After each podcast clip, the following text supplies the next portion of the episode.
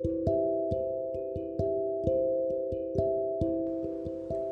ャラクシーサイン宇宙サイン研究所ナビゲーターのみゆきです。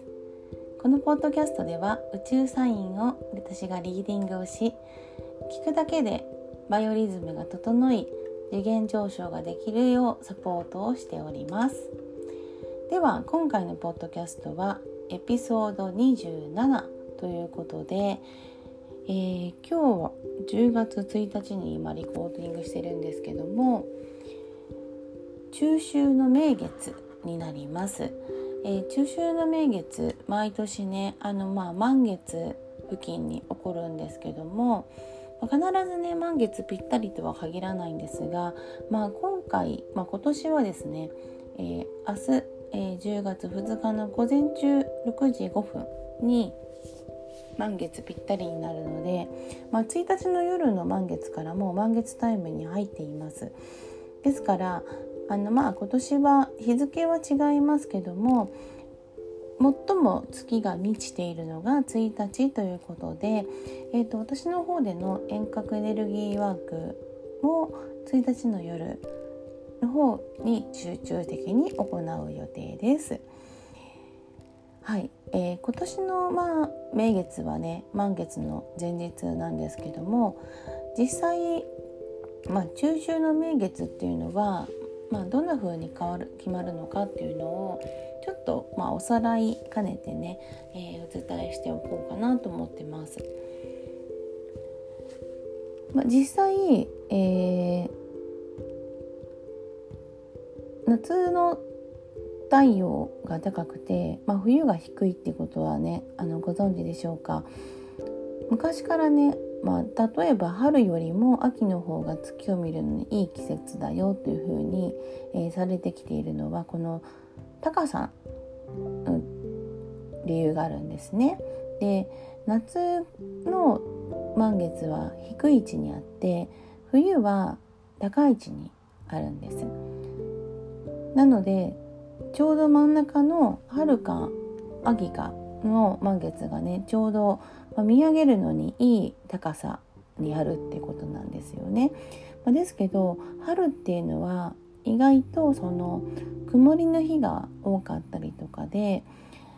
秋の方がお月見のシーズンとしてはまあ最適かなということでこの秋もともとの旧暦で言いますと7月から9月の中なんですけど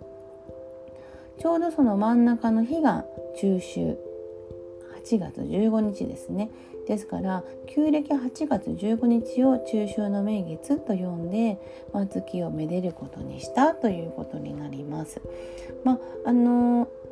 中秋というのはまあ8月を、えー、まあ指しているというふうにねあの覚えておいて思えればこれが旧暦だよということになります。まあ、実際今旧暦がのいついつですよっていうようなそういうのを発表するような場っていうのがあまりないんですけども、まあ、具体的にはね秋分の日から太陽が秋分点を通過する日より前の一番近い新月を1日としてそれからの15日目を中秋とするというふうに決められています。なのでまあ旧暦と決めるとまあ今の、まあ、暦からね1ヶ月ぐらい遅くなるのでだいたい9月になることが多いんですけども、えー、今年はね9月の17が新月でしたので15日後じゃあ14日後15日目ですねですからそこが、えー、10月1日ということで、えー、今日10月1日が中秋の名月ということになります。ちなみにね、えー、2021年9月21日です。2022年9月10日2023年9月29日この3年間は中秋の名月と満月が同じ日になりますので、えー、のすごくねあのお月見イベントがね、えー、来年は、まあ、コロナも落ち着いて、えー、まあ、予定でしたらオリンピックも予定されていると思うのであのオリンピックが終わった後にお月見シーズンが楽しめるっていう新しい時代がやってきてるといいなというふうに今思っております。